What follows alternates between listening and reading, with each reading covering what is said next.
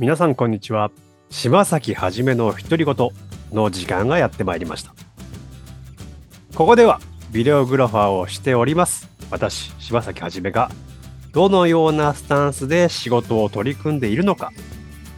またどのように映像作りを行っているのか。をですねこれまで経験してきた働き方や参考になった人や出来事映画やテレビ番組本などの話を交えながら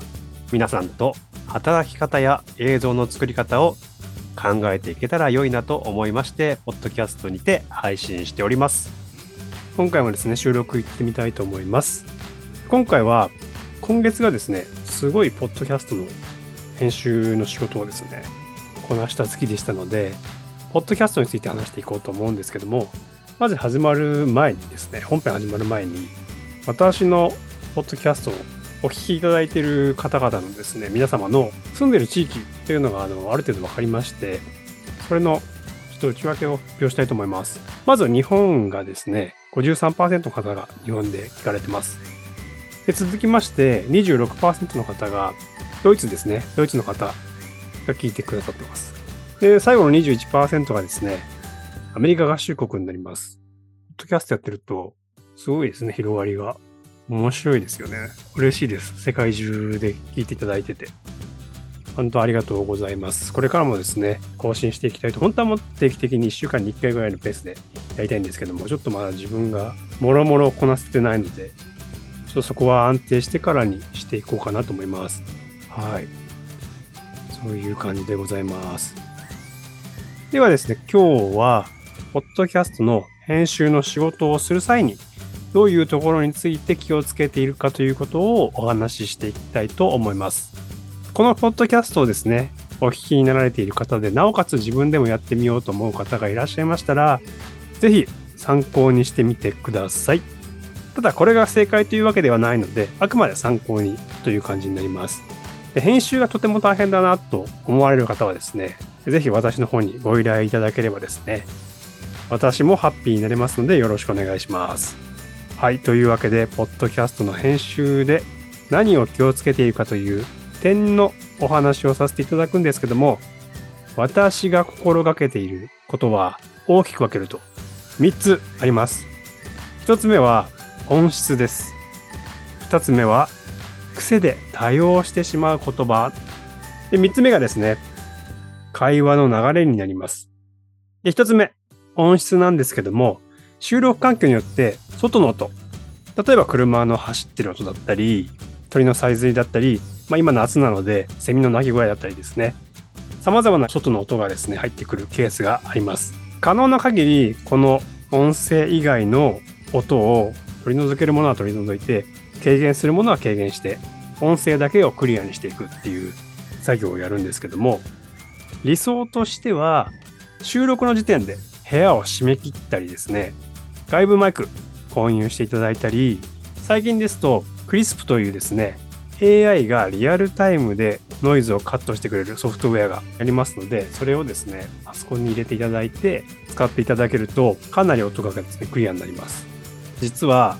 この収録もクリスプを使ってます。ちょっと試してみますね。今、クリスプをカットしました。多分拍手の音入ってると思うんです。次、オンにしてみます。どうでしょうか？喋りながらでもちょっと、今、今実は拍手してます。まあ、こんな感じで抑えることができるということで、非常に使い勝手がいいので、ポッドキャストの収録には使いやすいかと思いますので、ぜひですね、こちらも使っていただくと、音質をかなりよく取れるかなっていう感じです。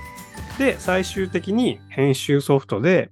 さらにノイズをカットしていくまたは削減していくっていう作業をすると、かなりクリアに声だけをきれいに流すことができるというところで、そこをすごく意識してます。やっぱりよく聞こえないと話に入っていけないっていうのがあると思うので、そこはすごく気をつけてます。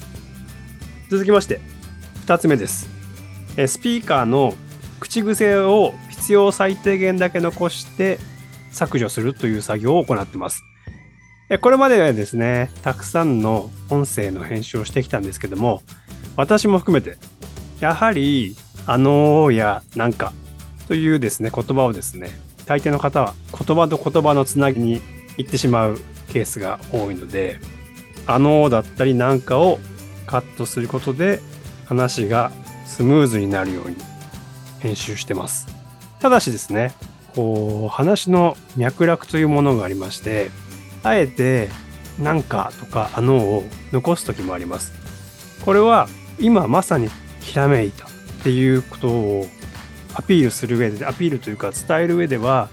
あのーなんかいいアイデア浮かんだんですけども、みたいな感じで表す上ですごく伝わりやすいものだと思うんですよ。なので、その辺は意図してですね、もう演出になっちゃいますけども、そういった効果であえて残すってことはしますけれども、それ以外のものはもうね、カットしていっちゃいます。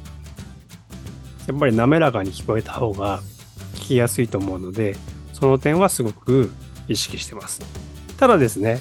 複数人のスピーカーがいて、雑談のように話してるものに関しては、なるべくクリアにはするんですけど、そういうあのとか、なんかとかいう自然発生した口癖的な言葉はあえて残してます。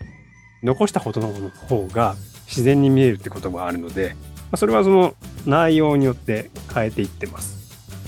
はい。そして3つ目、会話の流れになります。今少しですね、2つ目の部分でも、あのとかなんかっていうのを残しますよとか切ったりしますよっていうのが同じで、これも会話の流れを心地よくするために使っているものなので、言葉と言葉の間の長さをあえて調整して長くしたり短くしたりですね、してます。特にキーワード、今話してる内容のキーワード、例えば今ここの私の話で言うと、3つ目、会話の流れです、みたいな感じで、前後に間を空けたりして、今が何の項目なのか、何を強調したいのかっていうのを残してやってます。これやる作業の時に私がいつも気をつけてるのは、まず全体の流れを把握することなので、一回、こう原本の音声をフルで聞いて、その中でこの辺を短くしようっていうのを後々考えてって編集してってます。そういうことをやることで、私なりの演出を入れているという感じになります。はい。なので、この3つをですね、実施していただくと、聞きやすい番組に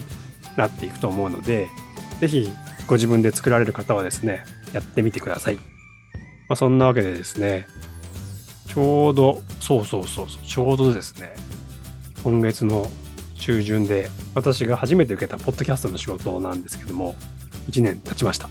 イエーイって感じです。はい。えおかげさまで週3、4本のペースで作らせていただいたんですけども、今も継続してやらせていただいています。だんだん私もですね、スピーカーされてる方の口癖とか特徴をつかんでですね、それぞれの方に合わせてこううまく編集させていただいてます。こういうのも楽しいですね。本当にありがとうございます。というわけでですね、今回はポッドキャストを作るときに心がけているということをテーマにですね、お送りさせていただきました。はい、ありがとうございます。私もポッドキャスト始めて半年ぐらい経ったんですけど、まだ、まだまだですね、本当は1週間に1本ぐらいね、喋っていきたいんですけども、ちょっと自分でうまくペースを見つけて、不定期ですけども、配信していきたいと思いますので、これからもよろしくお願いします。では、次回のポッドキャストでまた会いましょう。それでは、バイバイ。